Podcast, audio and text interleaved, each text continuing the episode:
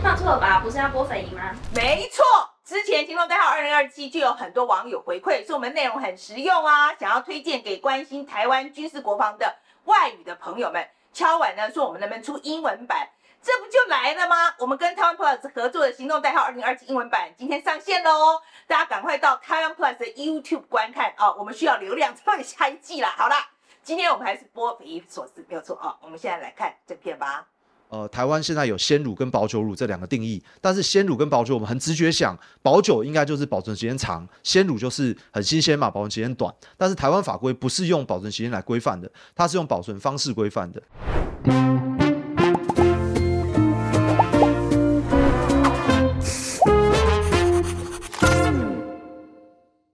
大家好，我是范琪斐，嗨，我是路易莎莎，欢迎收看《匪夷所思》啊。那今天的阿姨想知道，我们想要来谈谈牛奶。哦，我们终于要谈比较软的议题了嘛？这有很软吗？我其实想要想要谈的是台湾的农业啦。哇，这真是你的才能哎，总是有办法把议题弄得这么硬。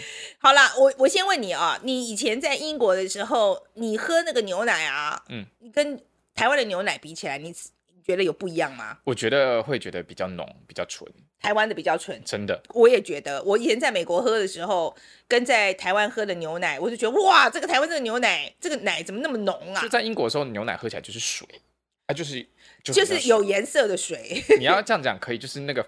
对，就是那个香香气跟就是味道差蛮多的，真的差蛮多的。可是台湾的牛奶也有另外一个特色，就是它很贵啊。不是贵吧？这还算很客气，是贵烂嘛？对，就是它真的价格也高很多。所以今天我们这一条呢，我们一方面是想要解答，我们希望可以找一个呃，真的是牛奶的专家来跟我们谈一谈，说为什么台湾的牛奶呃会。比较贵啊，或、嗯呃，呃，它的品质是不是真的有比较好？这是第一点。那另外一点呢，就是说，呃，台纽的经贸协议已经谈成了嘛，哈、嗯，所以在二零二五年开始，纽西兰的乳品进进口台湾的话，它就是零关税。嗯，所以其实有很多台湾的酪农是非常紧张的，因为纽西兰的那个牛奶的产量。非常非常的大啊，所以说今天这这样一个这么大的一个外来的舶来品的牛奶要进来的时候，我们台湾的洛农所产生的这个牛奶，它有没有这个竞争力？其实也是我很想知道的。嗯、那路路易莎莎，我们今天请到这一位是就是鲜乳坊创创办人，对，龚建家嘛，哈、嗯，对不对？龚建家的简历我交给路易。好的，大家就知道鲜，大家可能会去超市的时候买鲜奶，所以就会看到所谓的鲜乳坊。那呃，龚建嘉医师创办人，他以前其实是兽医师，他就是专门在这些牧场里面啊检测这些牛只的健康。然后他后来因为这样的一些关系，然后就得知说，哎，他觉得在这个产销制度里面啊，他就觉得，哎，农民分到的份额好像不是很够，他希望有一个公平的交易制度，所以他就联合了几个比较常配合的厂商，就一起创立了这个鲜乳坊。那他主打其中一个特色就是这样子，全台湾的一般的你买到的鲜奶是。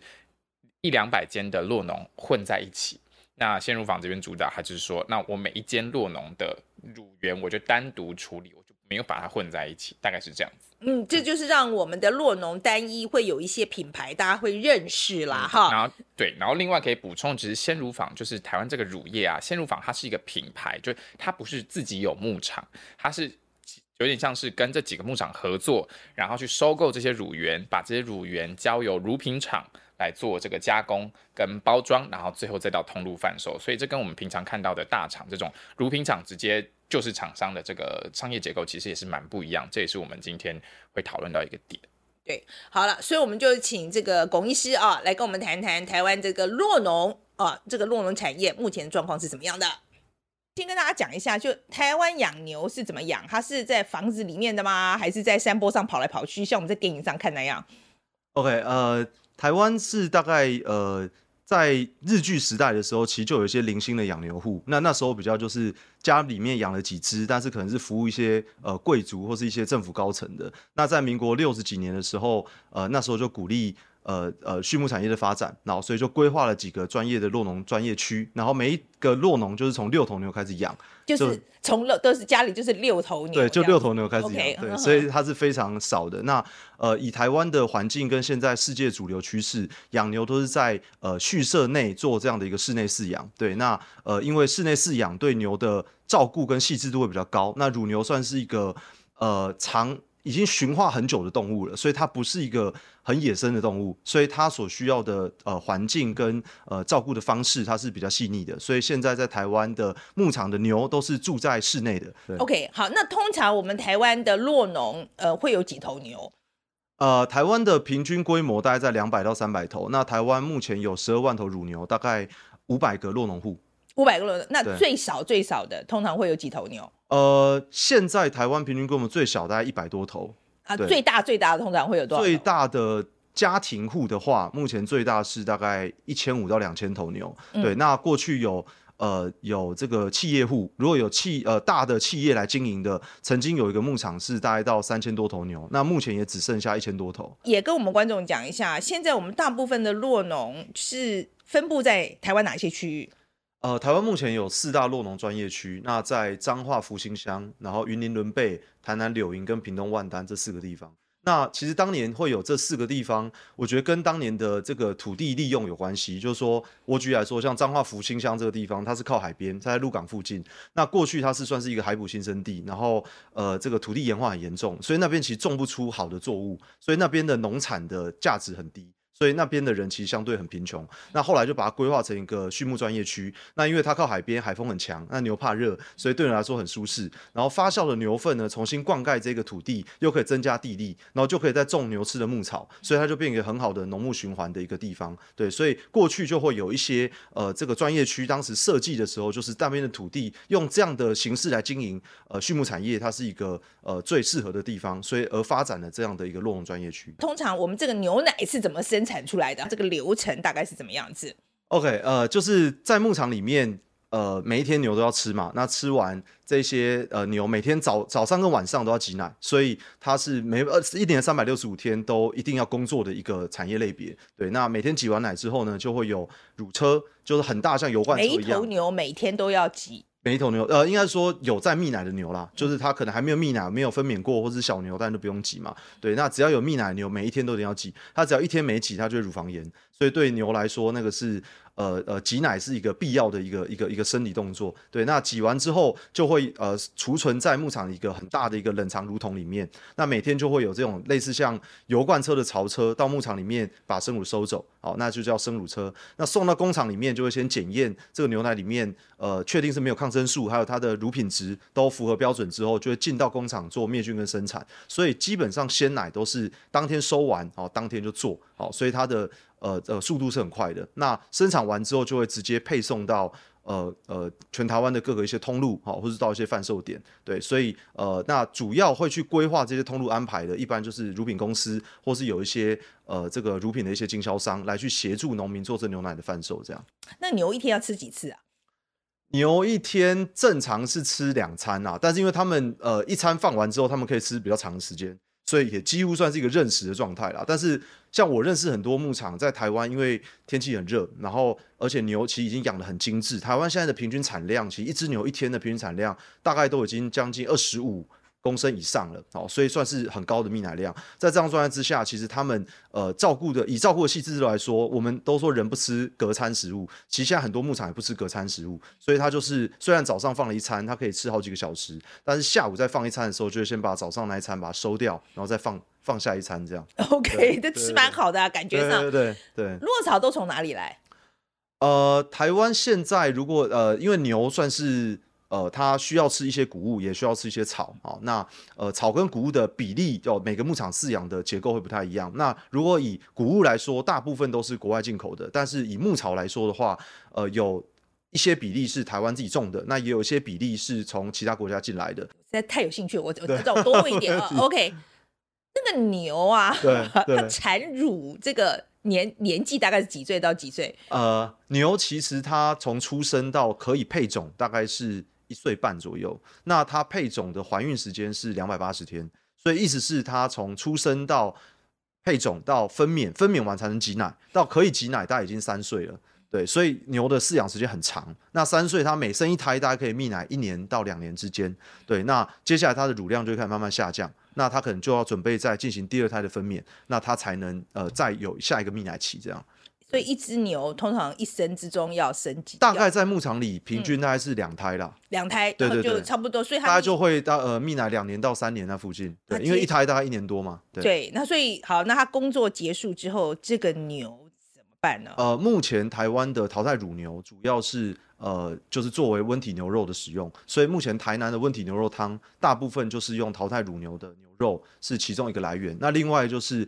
乳牛场所分娩的这个生下的小公牛，它没有挤奶功能。那我们的精液主要都是跟国外进口，所以这些小公牛也会养大作为肉牛使用。这也算是一个农牧循环啦，就是说最后的这个肉还有呃可以使用的一个价值。这样。OK，好，乳牛通常是什么时候要去挤奶？因为呃乳牛刚刚说它比较怕热，所以我们都会尽量希望它在太阳。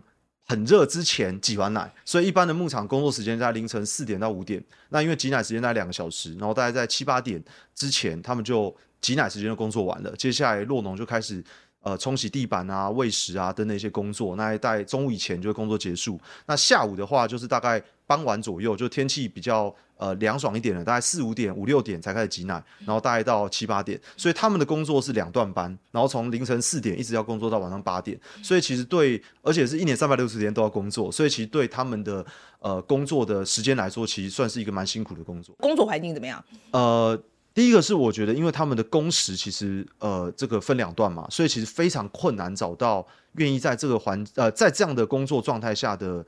呃，这个工作者，所以大部分都是家庭饲养，对，因为你如果外聘人进来，呃，你你的不管是轮班也好，或是你的两段的工时也好，如果你的规模没有大到有办法很多人来轮班的话，其实是非常困难经营的，对，所以。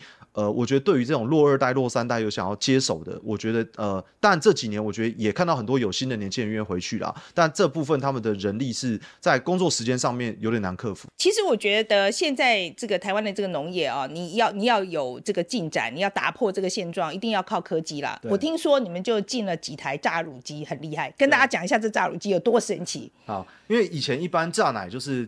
要刚说要很早起床嘛，四五点就要起床，然后晚上还要再挤奶，所以其实洛农最辛苦就是挤奶这一段。那目前榨乳机器人呢，它就是呃乳牛只要胀奶，它就会自己走到机器人里面，然后那个机器人有个机械手背，它就会侦测四颗乳头，把乳头清洗干净，自己套乳杯就开始帮它榨榨奶。对，你是说牛自己说我不舒服了，我现在需要挤奶，他就自己走过去这样子。没错，没错。OK，对，那为什么会这样呢？就是一开始那牛不知道它到那边会获得乳房的疏解嘛，所以一开始它需要先呃教一批骆呃教一批牛。呃，进到里面是会有人服务他的啊、哦。那他大概两个礼拜学会之后呢，你再零星的把一些还学不会的牛丢进去，这个大的呃，这个这个学姐就会带学妹进去，对，学姐带学妹，然后慢慢的他们就会知道，哦，原来到这边是会有人呃服务我的这个藏奶的这件事情。然后其实我觉得这是一个，这其实也是一种科技的极致，我觉得是一个很温柔的展现，就是让乳牛自己决定，呃，什么时候用什么方式被挤奶。对，就等于是他有一个自主权啦。对，所以你到牧场里面，你会很 surprise，就是说哇，里面没有人，但是牛自己会知道它什么时候该走，而且他们排队哦，它还会还会推挤，就是说哎，我想要先被挤。对，然后他们就是会啊、等于自己，所以他半夜也可以挤奶，清晨也可以挤奶，他们就二十四小时，他们都可以呃在牧场里面呃自由的呃的运作这样。这个对降低成本很有用吧？呃，其实我觉得对降低人力有用，但对降低成本没有用，因为这个设备太贵了，贵到其实你摊提下去之后不一定划算。对对对，，OK。可是也许以后多一点的话啊，对，有可能。其实欧洲现在用的蛮多，嗯，而且它如果这个产业链成熟，当然它的成本也会下降。好，那好，那现在我说我钱很多，我钱很多，我要自己的牛奶，我要自己自己养，我自自己牛奶我自己养，对，我要准备多少钱？以固定成本投资来说，一个一千头的牧场大概需要三甲地，三甲地加上它的土地成本加上建制成本，大概需要一亿五千万。嗯，那不含 okay, 不含牛啊、哦嗯？那一只牛的价格呢？大概是在呃平均大小头的话，大概在八万块左右。对，所以如果你要养一千头牛的话，大概要在八千万。所以意思就是你要养一千头牛，土地加建设加牛头数，很粗略来算，大概两亿多。这个是指固定成本。那如果以变动成本来说，呃，一只牛一天的伙食费大概在。呃两百到四百块左右，所以它其实食量也蛮大的。所以其实呃这个占了他们呃每一天的这个饲粮呃他们的照顾成本的大概六七成以上了。对，所以对大部分是支出在在吃上面，吃上面给牛吃的东西。没错没错。所以其实你如果真的要做额外的设备啊、土地的摊提，其实他们的空间是很小的。所以农民如果要在现在这个实况，而且现在台湾的农地又非常非常贵，所以要在这个时间投入产业，我觉得难度很高，而且基本上也很难摊提回来。所以这也是这几年来下来几乎没有什么新的洛农加入的主要原因。那我们来讲讲那个动物福利的部分。我们台湾很热嘛，所以说有些有些就会批评说，我们的牛常常会什么乳房炎啊、有蹄病啊、热紧迫啊啊。所以你觉得我们在动物福利这部分，在台湾我来讲，我们做的好不好？呃，我觉得动物福利这个名词算是呃比较最近才开始被讨论。那我觉得在台湾，其实在这三四年，我觉得有很多产业团体的推动，开始有了动物福利的标章，来让它更同时的去聚焦到底是什么什么东西才是属于台湾的动物福利的标准。那我觉得这一块目前我觉得算是很有进展。举例来说，像我们在三年前开始推出了第一个台湾的动物福利的一个。呃，标章，那我们先乳坊也率先去申请这个标章。那我们发现，哎，其实这个标章已经是对接国际的标准了。但是我们其实，在第一年标章推出的时候，我们就可以顺利让我们的牧场都可以拿到这标章。所以表示我们过去只是没有对接。呃，这个标准，但其实我们的饲养的程度跟牛只的状态，其实是已经有这样的一个水准了。其实我的问题就是说，基本上来讲，有没有算算符合国际标准？一个很粗略的感觉，这样子。呃，我觉得当然没有办法说所有的牧场都完全符合，对。但是在以整体比例来说，我觉得是有符合国际标准的这个动物福利的。OK，好，那这些病，我刚讲这些病，对，对于牛奶的品质会不会有影响？呃。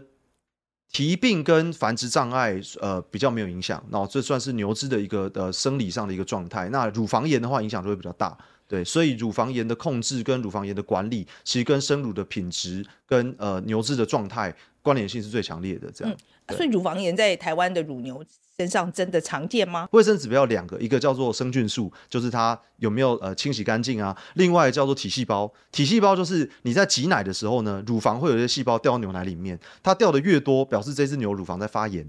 好，哦，那这就是一个乳房炎指标。好，那美国联邦是每一毫升只要七十五万以下的体细胞，它就是叫做 A 级牛奶。好，七十万以下，所以越低越好嘛。那加州的标准比联邦更低，它是六十万以下，叫做 A 级牛奶，但是台湾的标准是三十万，叫做 A 级牛奶；五十万叫 B 级牛奶，然后这个 C 级牛奶是八十万。那台湾目前大概。将近九十，所以我们很严格啊。对，我们非常严格，所以其实我们在乳房炎管理上面，对照美国这种相对比较温带的国家，我们的乳房炎的指标可以比他们还低这么多，而且大部分落农其实都是符合 A 级最差到 B 级这样的一个标准的。那甚至我们台湾法规是 C 级就不能做成鲜乳了。所以其实我们对照之下，我们的乳房炎在乳品质上面的管理是非常非常好。我们台湾生产的牛奶的品质到底好不好？到现在，其实台湾的品质算是非常整的。那呃，我举个例子来说，像日本，它其实有一个叫做特别牛奶的规格。那这特别牛奶它的品质定的比较严格哦，乳脂肪要三点五以上，好，然后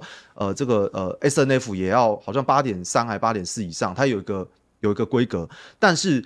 回归到台湾，现在大部分牧场百分之六七十 percent 以上，其实都是符合日本这个特别牛奶这个集聚的品质的。所以台湾的牛奶的品质，我觉得在放出国际上面，因为我们是属于室内饲养，不是这种呃散养的。那散养的其实反而牛奶品质比较不容易维持，因为它是一个比较。粗放的饲养方式，所以我觉得台湾现在的饲养模式的品质已经是在国际上面是很有竞争力的。那我们再讲讲，就是说我们现在讲这个牛奶生产的过程嘛，哈，我们现在讲那怎么卖这个价钱的问题。OK，好，呃，我们这个酪农，那他可不可以自己卖啊？呃，其实大部分的酪农，因为每一天都要生产牛奶，然后呃，一年三百六十五天都不能停，而且刚讲，假设你是一个两百头牛的牧场，你一天的产量大概是两吨。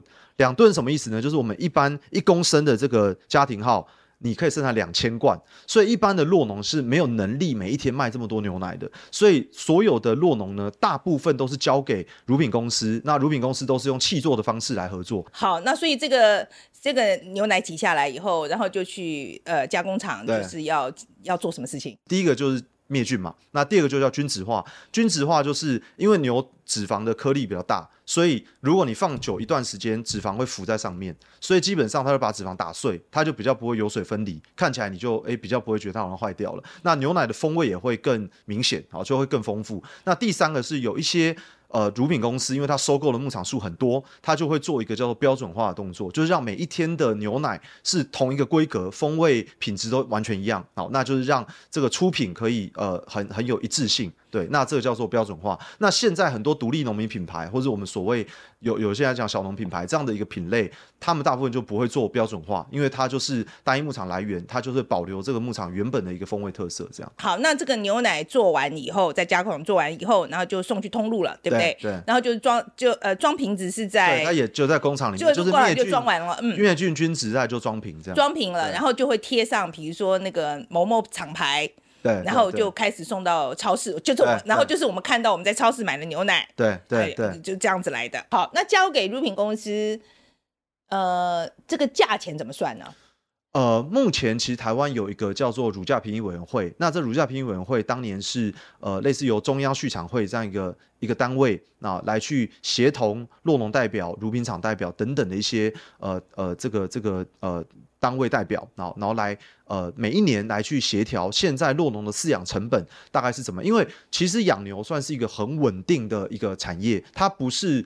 它呃，因为它不是用市场机制决定它收购价格的，它是有一个基础收购价的一个保障啊、那在这个保障底下，当然他们就不可能有任何的暴利嘛。那但是它的成本就变得很重要，因为如果你的固定收购价低于你的生产成本的话，他们就不可能养牛了嘛。对，所以这个每年的这个原物料的波动会影响到他们基础收购价的这个价格。对，所以他每年就会开这个会议，但是这个这个价格其实波动性很低，所以呃，举例来说，大概前。十几年，这个基础价都是没有动的。比如说以前一公斤多少钱？呃，最一开始一公斤大概冬季的时候大概只有十几块，对，然后夏季的时候大概二十几块，因为他们就是夏天产量比较少，然后需求比较大，对。那现在的话，大概呃冬季的话大概将近呃。二十八块到快三十块，然后夏季的时候大概就快到四十块这样。OK，所以说它其实价格不怎么波动，所以这这么多年来涨价也涨得很慢这样。对。可是我们知道，就俄乌战争一打，这个我连我都知道，这个粮食变得很贵啊。是。所以酪农怎么办？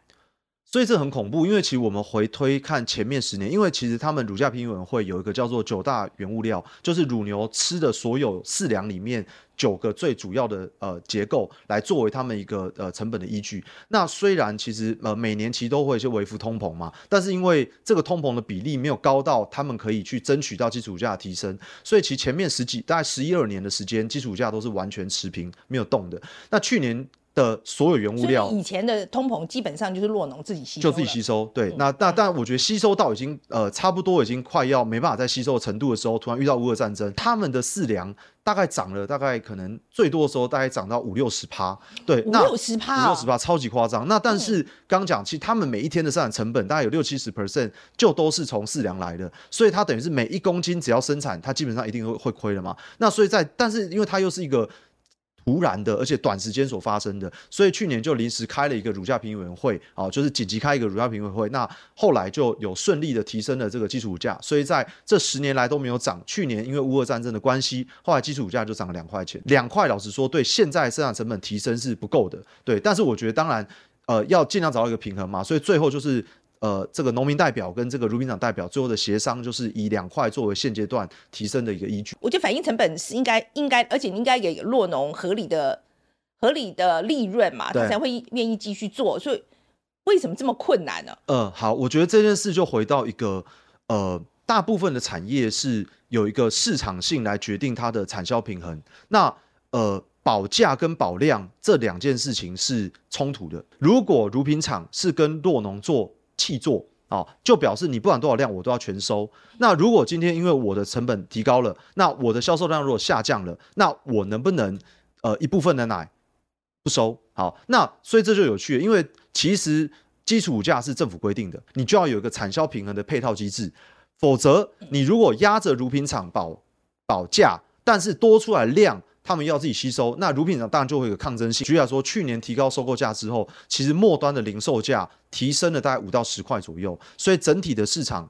就这个需求量就下降了。那需求量下降，多出来奶。他们可能就只能用促销的方式促掉，那促销可能就比我原本的加价来得更低了，所以乳品厂就需要承受亏损嘛。市场机制来看，我就用我就如果市场掉下来，我就只好这样比较低的价格给你收啊，因为表示生乳过剩了嘛，一直找到平衡为止嘛。但是其实我们现在不是这样运作的，我们现在运作就是因为有基础价制，所以就算。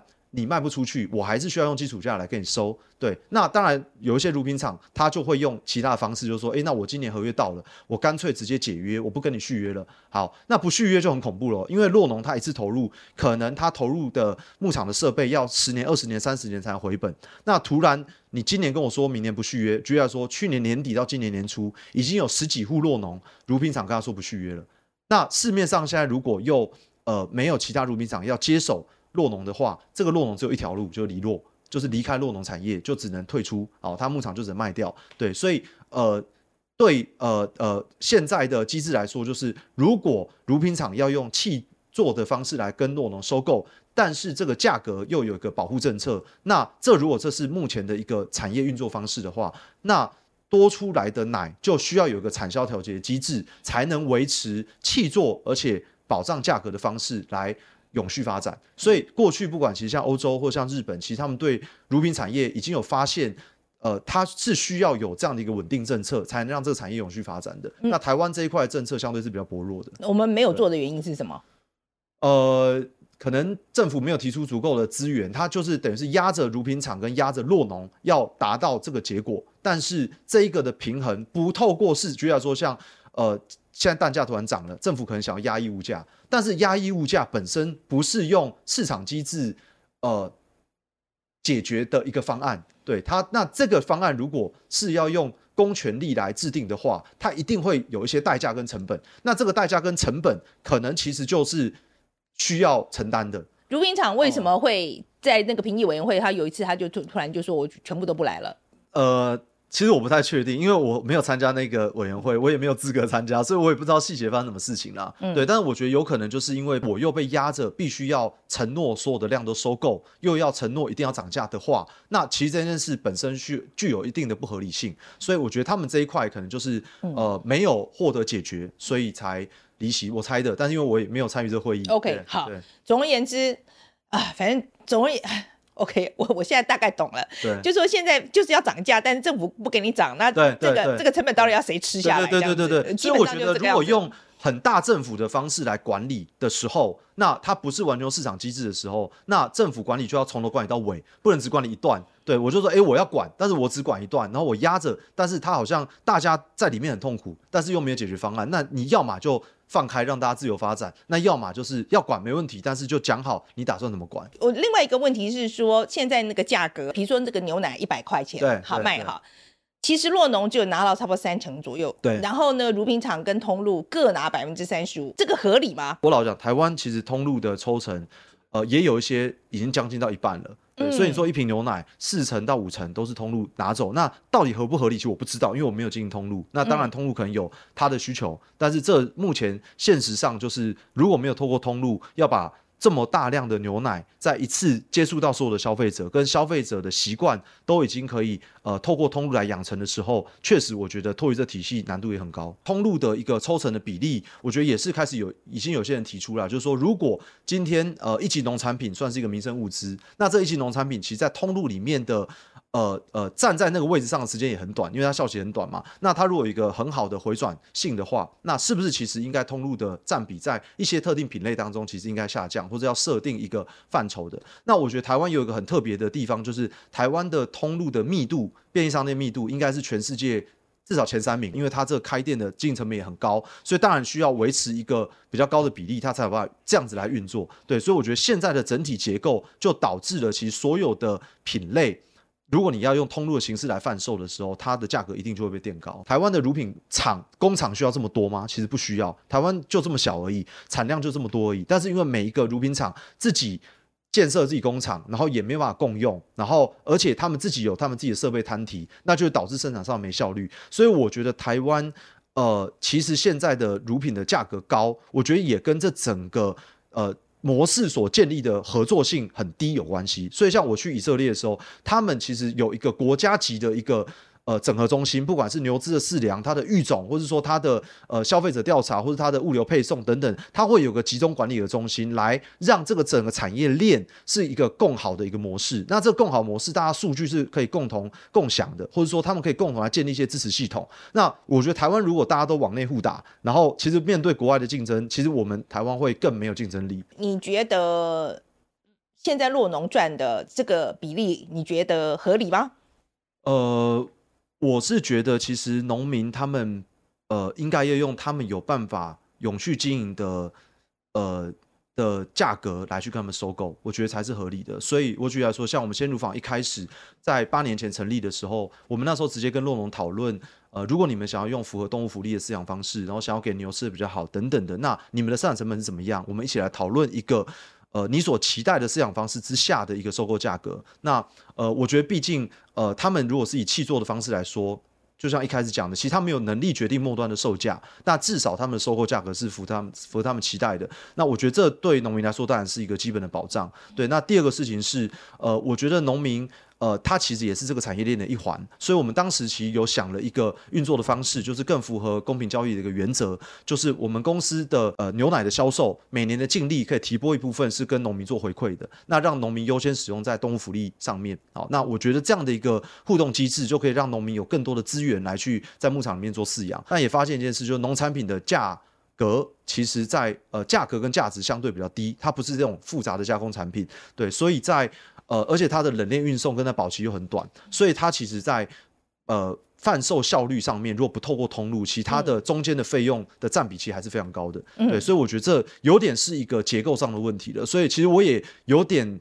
呃，没办法去说到底合理或不合理，但确实在现在一整瓶牛奶的结构当中，并不是全部是农民的。但我觉得大家很直觉上，很多都会说是农民的问题，或者说，诶，是农民因为收的呃这个成本太高，或者说因为农民赚的比较多。但我觉得这其实不是一个呃呃正确的说法。好，那我们现在在讲讲到国外的竞争啊，我们讲到这个纽西兰的部分好了。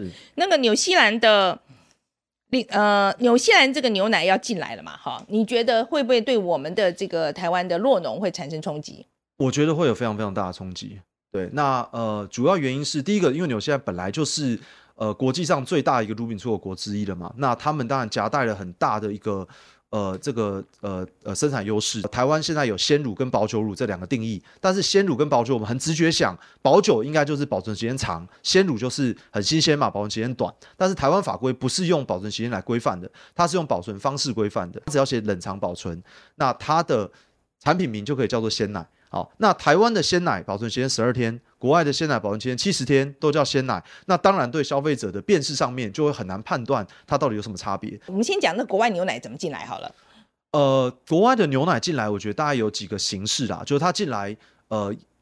要么就是长效期的鲜奶，好，长长效期的冷藏方式空运过来，或是说它是用保酒奶的方式传运过来。那有一些会炼制成呃冷冻的冰砖、浓缩的冰砖，或是奶粉的形式进来，然后在台湾再做一个呃这个这个还原跟回冲。对，嗯、那主要是这几个形式。那目前呃台湾的生乳最主要的使用的呃地方就是做成鲜乳。好，那现在呃，这一次台纽协定所开放的呃，就是纽西兰的液态奶，那这液态奶其实就是直接竞争到就是台湾现在使用量最大的鲜乳跟保酒乳，吃起来不会不一样吗？会不一样，其实它的风味落差蛮大的啦。对，那但是我觉得这个是一个习惯性的问题，就是当然我觉得大家喝台湾的鲜奶喝久了，你喝会觉得哇，这个风味不是我习惯的，但是如果呃，这个这个时间长一点，哦，或者说通路如果很支持这件事情，就像其实好事多刚进来这个呃美国牛奶的时候，一开始其实大家这也不过就是五六年的事情而已。那时候其实大家都还是喝本土鲜奶，但是其实短短两三年，其实使用国外进口奶在这个通路上面比例就超过一半了。对，所以我觉得这个口味是有可能会被养成的。现在听起来冲击会很大嘛，哈。是。那所以我们农业部有没有什么什么方案呢、啊，来支持一下我们的农民？呃。老实说了，二零一三年签订台纽协定，那十二年降到零关税，那它不是呃突然一天发生的事情，那这十二年是关税逐年下降，那配额逐年提高，那二零二零年是配额全开，关税降到零，所以它的冲击会是数倍的冲击。但我觉得这呃一段时间来，第一个我觉得目前其实是缺乏一个呃这个政策所导致的产业损害评估。好，就是连这个部分都还没有。那你没有损害评估，就不知道你需要投入多少资源来去做相对应的配套。对，那所以目前看起来，其实我觉得没有明显的感受到政府在这件上面已经有做好足够的准备了。如果连冲击评估都没有，那我们又怎么能想象最后造？举我举例来说，当年加入 WTO 的时候，有些产业得利，有一些产业。呃呃，这个可能会呃可能受一些损失，所以在受损失的产业当中，我告诉你们可能会损失的程度，以及说我有什么样的配套，让大家有要离开，你至少可以好好的离开。对，但这一次其实在这个评估上面跟后面的配套上面是没有看到一些明确的方向的，所以导致很多农民有点害怕，就是说我到底要不要继续经营，我要不要投资，我的二代要不要接班，我全部都是一片迷雾。我印象很深刻，我今年一月二十一号的时候，我接到。一个来信，一个洛农写信给我，他说他的生乳已经倒掉二十一天了，他不知道怎么办。他牛奶就每一天牛一定要挤奶，因为不挤奶就乳房炎。他挤到乳桶里面，晚上他就把它漏掉，晚上就漏掉。每一天日复一日这样做，因为他不知道接下来他的下一步，他就是那现在因为市场上呃也没有牛的买家，所以他牛要卖也没有卖，所以他连要离落都没有一个离落的配套了。对，那所以我觉得这个是现阶段的恐慌，所以现在呃，大概在呃上个月，全部的落农五百多户里面有三百多户有共同联署，其实针对接下来这个产业冲击的议题，其实我觉得农民也是很团结的，他们希望呃不是他们一定觉得他们一定需要发展，但是如果他们没有需要这个产业。的话也需要讲清楚，让他们有个心理准备，知道他们接下来该怎么做。这样，哎、欸，可是其实现在就乳品厂，你说已经很多解约了，是是因为就是看着，因为有别的奶的呃，就是这个纽西兰的奶要进来了，他他觉得他有别的来源，所以他就给他解约了吗？是因为这个原因吗？呃，我觉得有几个原因啦。第一个就是说，嗯、呃，去年的呃涨价啊，我觉得一定程度的导致了呃消费市场的疲软。那消费市场的影响就导致它原本契作一两百户落农，那假设我消费市场跌了五趴十趴，那我可能就五趴五到十趴落农可以不用续约了嘛，因为我奶不需要那么多了嘛。所以一个其实确实是在保价政策之下，那契约到了，他们没这么多奶量，他就会解约啊，这是其中一个原因。那第二个原因就是呃。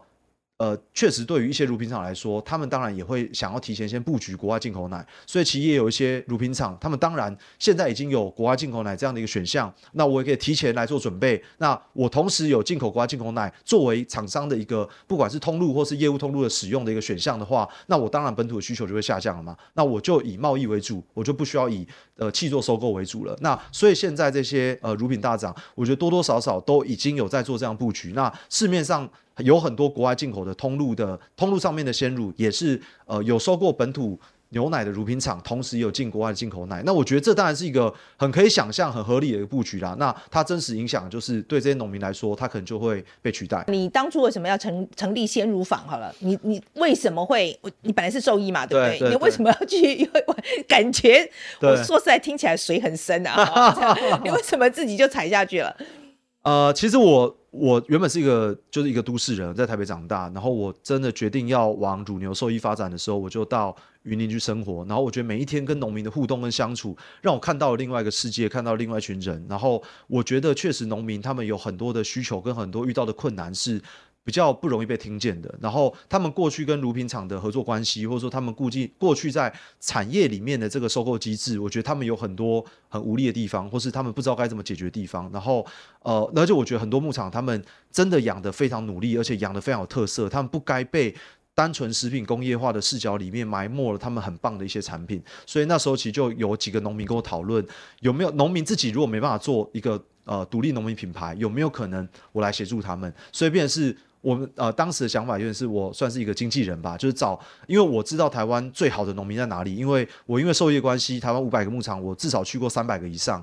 那呃其实很多农民关系也不错，那有一些农民对这件事很有想法，他愿意做得更好，他愿意花呃花更多心力，那他但他也想要被看见，那所以我们就开始有这样牧场来做讨论。所以呃我觉得当时真的不知道乳品这么困难啊，不管他的。它的配送，它的呃产销，我觉得都是远超过想象的。那我也只是兽医系，我也不懂这些要怎么运作。但当时就是想着跟农民这很亲近的关系，而且也很想要一起跟他们解决这些问题，所以呃就呃成立了鲜乳坊这样的一个呃平台也好，品牌也好，来运作这件事情。那我觉得刚好今年走到第八年，然后遇到这个产业的冲击，所以我、虽然我们自己本身是一个乳品收购的单位，但是我们也一直在帮农民发声。我举例来说，去年其实呃呃应该说前年年底所有的原物料就大涨哦，但是一直到呃，去年的一月、二月，农民的成本已经快受不了了。然后，但是去年的乳价评议委员会是六月才决定涨价两块，但是我们在去年一月就提前涨价了，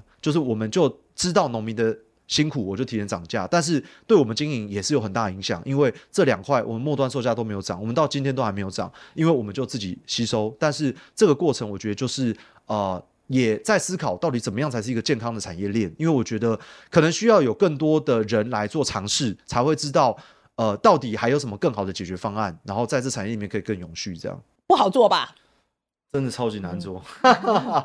呃，我觉得它大概分成几个部分。我们这种要做单一牧场追踪溯源，然后呃无成分调整的这种生产，其实对工厂的生产来说，其实是很有挑战的。假设一台乳车可以装三十吨，那它收了十个落农户，把它装满，那它的运费当然就可以很有效的做摊提。那如果做单一牧场，就是这个乳乳车里面隔成三个桶，每个桶就装三吨而已。那我到工厂里面，每个批次都要独立检验，每个批次都要独立生产，每个包材都要独立。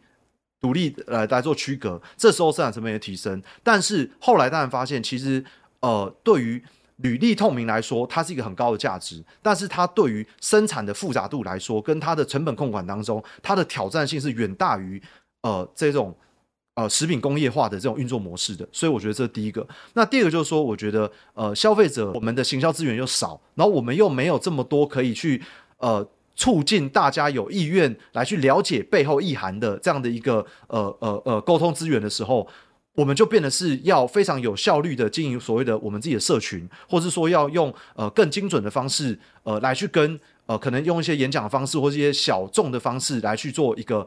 呃，传递跟沟通，那其实这件事对我们来说负担很大，因为它不管在人力上面，或是说它在呃沟通细致度当中，都是要远比其他的大品牌来说来得更复杂的。最后的困难是支持系统的困难，因为其实台湾的冷链环境、通路环境、配送跟物流环境，其实并没有一个很成熟的一个产业链可以跟它做依附的，所以所有的呃大乳品公司都是自己建立自己专用的。那当我们没有这么大的量体来去建立这次系统的时候，我们要做物流的配送，要做冷链的仓储，其实所造成的负担就会很大。所以，我们想要建立这个支持体系，但是我觉得在建构过程当中，呃的不确定性就会非常非常高了。我觉得很多会看到很多青年返乡啊，就是说呃，比如说很多就是比如说投入家里的比如务农的这个工作这样子，我觉得你基本上也可以算是啦，因为你就城市人去乡下这样子 哈，呃。可是现在这几年下来，也有很多朋友来跟我讲说，其实大部分都在赔钱。你的经验怎么样？呃，我觉得它绝对是高风险啊，对。然后我觉得赔钱的几率也会非常非常大，对。然后因为它的商业模式已经是很成熟了，因为它早就已经有那种很大的企业，那已经有一个很成熟的。呃，产业链用很有效率的方式在运作了，所以在这样的环境之下跳下来做，我觉得它除非有非常创新跟非常弹性的一个一个状态来去试错，对，那尽量找到一条有办法走的路。所以我觉得，呃，有人说就是如果你要害一个人，就是要去创业嘛。那我觉得你要害他害得很惨，就是创跟农业相关的业。但是，但是我觉得这件事还是值得做了，因为我觉得，呃，就回到我刚刚说，就是呃，农业是 agriculture，我觉得农业是。一个很根本的，跟我们呃的生活很相关的一个产业。那当我们所有的人才、所有的专注力、所有的思维都放在高科技产业，然后放在这些半导体的时候，呃，其实有一些的产业其实也值得我们关注，或者它也需要很棒的人的投入，或者说很多的呃资源一起来呃呃创造它呃更好的价值。我再举个例子好了，我我在去以色列的时候，他们。呃，以色列虽然养的头数在全世界是非常非常少的，它的头数跟台湾其实没有差很多，但是它目前呃是全世界乳牛的体感监测装置出口第一名的国家，所以他们的有一间公司就是有畜牧专家加上硬体人员加上软体人员，他们去开发这样的一个设备加数据分析人员，那我觉得他就突破另外一种对农业想象，他不是在在牧场里面，但他做的所有东西都是服务牧场的，对。然后他透过这种大数据的一些分析等等的，那我觉得过去呃，因为没有人呃主动把农业当做一个主体，然后把其他当做配套来去服务农业，所以其实我们有很多的基础建设可能在别的产业领域已经很成熟了，但是没有人把拿它拿来作为农业应用，如此而已。所以我觉得它呃。其实我觉得那个困难就是大家没有这一块的想象力，就没有想过可以把农业作为主体，把其他东西加入。对，就是你总要有一个主体，别的元素一个个加进来。那以前农业就是一个配角，所以当它变成主角，呃，你的想法上面可能把它当做一个可以发展项目的时候，其实我觉得很多好玩的事情就有可能发生了。对，所以我其实也呃，因为我觉得我也正在摸索中，我也真的不知道到底要怎么去说，怎么让这个产业可以更好。但我只知道说就是。呃，没有人去讲这件事，或是没有去想这件事，它永远不会发生。所以至少我们在今天可以讨论这件事，我自己就觉得，也许有一些事情有可能被发生的。这样，我是真的很不希望我们所有的弱农后来都离落了。对对。所以你觉得我们一般人可以做什么？呃，我觉得就是如果大家有意愿跟有意识，可以更多的了解跟认识台湾的农产品，而且诶真的觉得这个东西的品质跟口味等等都是符合你需求的。那呃，因为我觉得大家。过去不会把太多的专注力跟时间这么稀缺放在认识食物背后的事上面，但当你知道了，然后你愿意也做出一个选择，就是说，诶，我也想要选择支持这样产业，因为它是够好的，它是值得被我支持的。那我觉得对这个产业就是最棒的事情了。如果我们的观众哈对于这个议题特别有兴趣，对，对你可不可以推荐大家一个一本书，或者是说谁的文章，或者怎么样？你就是推荐一个地方，他他如果想要多看一点，他去哪里看？哦，那我可以脸皮很厚吗？我可以啊，我自己的书吗？可以，可以，可以。书名是《大动物小兽医》。对，那我觉得其实就是我在做大动物兽医的过程里面看到一些产业的问题。那里面其实包含了我在国外对于产业一些观察，还有说台湾的农民每天生活的样貌，我觉得在里面有做一些描述。所以我相信，对于呃对这产业陌生而且有兴趣了解的人，里面是有些故事可以带给大家的。加油喽！我觉得只能这样讲啦，加油啦.那我们就。不过这样子，我现在我我你今天有圈粉，呃、以后我就我就我会特意去找鲜乳坊的那个牛奶。好了，我们来谈谈我们的那个 take away 哈，Okay. 我先讲好了。好，好，我我觉得我今天最重要的 take away 就是说，我觉得务农真的很困难，OK。然后，可是我觉得要吸引新的人进来，呃，要让这个农业有一个新的面貌，我觉得。最终的突突破点啊，还是要靠科技，还是要靠创新啦。比如说，像今天巩医师在讲的时候，我觉得他讲到炸乳机的时候，我真的觉得非常的有趣。那将来如果说当他这个炸乳机这个机器人，它可以。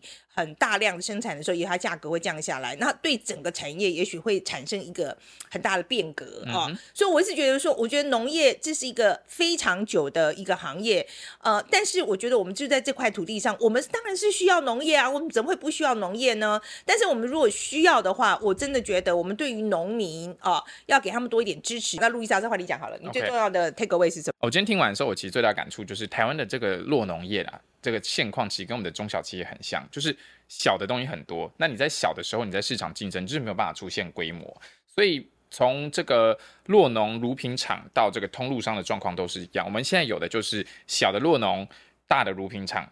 跟大的通路商，那这自然就造就他们在这个商业谈判上，他们会自然处在一个比较弱弱势的一个地位。但是我觉得这个就是，所以洛农一定要团结啊，不然的话，你若更不团结的话，我觉得更就是你更没有，你更没有那个协商的能，呃，就是 bargaining chips。你要你要想要去跟他们对抗的话，我会更会更加的困难。当然，这是团结是一条路，嗯、那第二条路就是你必须要走向就是规模比较大，它会是资金成本更高的这样一个状况。那这个当然就是跟我们大家习惯的方式不太一样，就是市场化这个东西可能大家会有点感冒，因为它是个双面刃嘛。对，大概是这样的状况。嗯、那第二个，其实我觉得。比较出乎我意料是，那时候我们在讲这个乳品协议机制，那就讲到说涨了两块之后，下一次乳品厂全部都走人。那原本这故事看起来好像就是乳品厂们是混蛋，就是我涨了两块，我我饲料涨了六十趴，然后我现在好不容易给你地地板价提升两块，我就走人，看起来还蛮像是混蛋。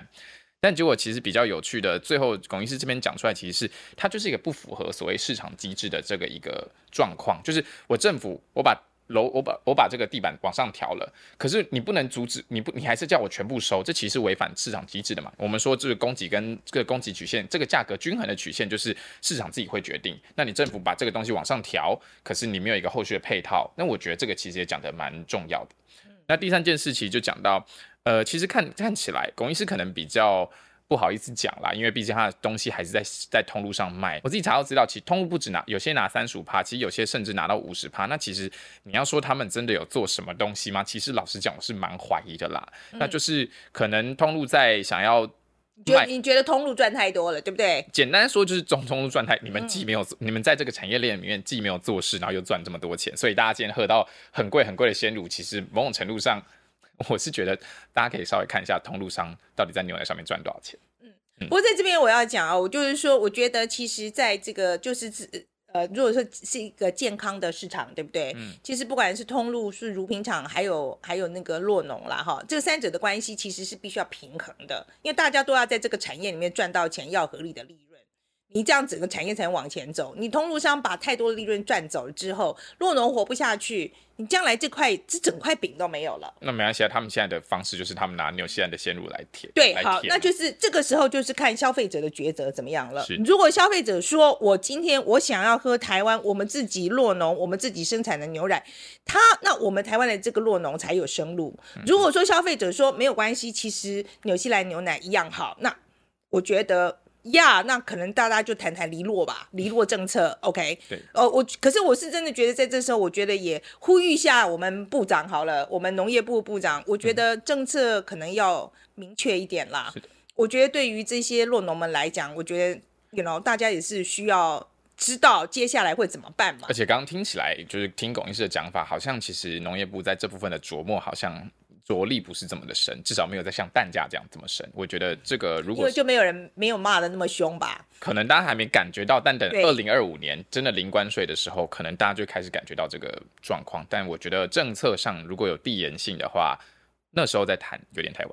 好，那今天也欢迎大家哈，你对于龚医师的说法有什么看法的话，留言告诉我们。那如果喜欢我们的节目的话，应该要按赞、订阅、分享，谢谢大家。